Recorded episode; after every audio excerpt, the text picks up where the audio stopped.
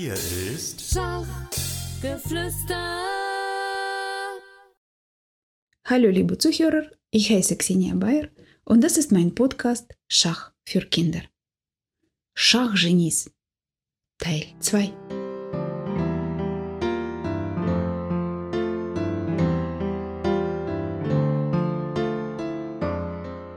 Umwölbt vom Zigarrenrauch sitzen zwei Menschen in einem Café in London und spielen eine Partie Schach. Beide sind Teilnehmer des internationalen Schachturniers im Rahmen der ersten Weltausstellung 1851 in London.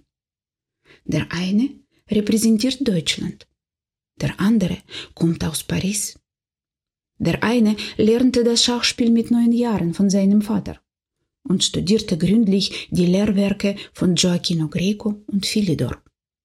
Der Gymnasiallehrer für Deutsch und Mathematik spielt nur gelegentlich Turniere, da er nur in den Schulferien Zeit hat. Zu dem internationalen Turnier nach London wurde er von der Berliner Schachgesellschaft entsandt und schlägt dort einen Gegner nach dem anderen, obwohl sie zu den weltbesten Spielern gehören. Der andere ist in Estland geboren, spielte bereits mit drei Jahren Schach und zählte zu den besten Spielern der Ostseeprovinzen. Ausgewandert nach Frankreich wurde er zum Dauergast des Café de la Régence. Er nennt sich der Schachprofessor. Seine beste Elo-Zahl beträgt 2734 und gibt monatlich die Schachzeitschrift La Régence heraus. 1846 veröffentlicht er ein Buch mit 50 seiner eigenen Partien. Das Publikum ist von seinem Talent fasziniert. Er kann gleichzeitig gegen vier Spieler blind Schach spielen. Er ist der Erfinder der ersten Raumschachs, dem sogenannten Kubikschach, das auf einem 8 mal 8 mal 8 Schachbrett gespielt wird. Die Partie die sie im Londoner Café Simpsons am Boulevard Strand spielen, ist eine Partie außerhalb des Turniers. Und trotzdem wird sie in die Schachgeschichte gehen. Nicht nur, weil die beiden Kontrahenten die besten Spieler des 19. Jahrhunderts sind, sondern weil diese Schachpartie ein Beispiel der Schönheit des Schachspiels ist. Das 19. Jahrhundert ist die Zeit der Schachromantiker schnelle Entwicklung, schnelle Angriffe, Figurenopfer. All das findet man in dieser Partie. Es wurde das Königsgambit gespielt. Ray Lopez beschäftigte sich mit dem Königsgambit bereits im 16. Jahrhundert. Im 19. Jahrhundert ist es die beliebteste Eröffnung. Man opfert den Bauern auf F4, um die Figuren schnell zu entwickeln. Nach Meinung vieler Experten war es bis zum 17. Zug eine interessante, aber noch nicht außergewöhnliche Begegnung. Dann aber explodiert die Stellung plötzlich und die Ereignisse überschlagen sich. Weiß hatte einen Läufer weniger, dafür jedoch seine Figuren viel besser als Schwarz entwickelt. Schwarz bedrohte allerdings die beiden Türme seines Gegners.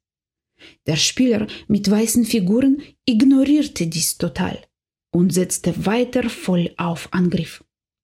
Er verlor den ersten Turm und bald darauf auch noch den zweiten. Statt die Schwerfigur zu schützen, machte er einen stillen Bauernzug nach E5, womit das Schicksal von Schwarz besiegelt war.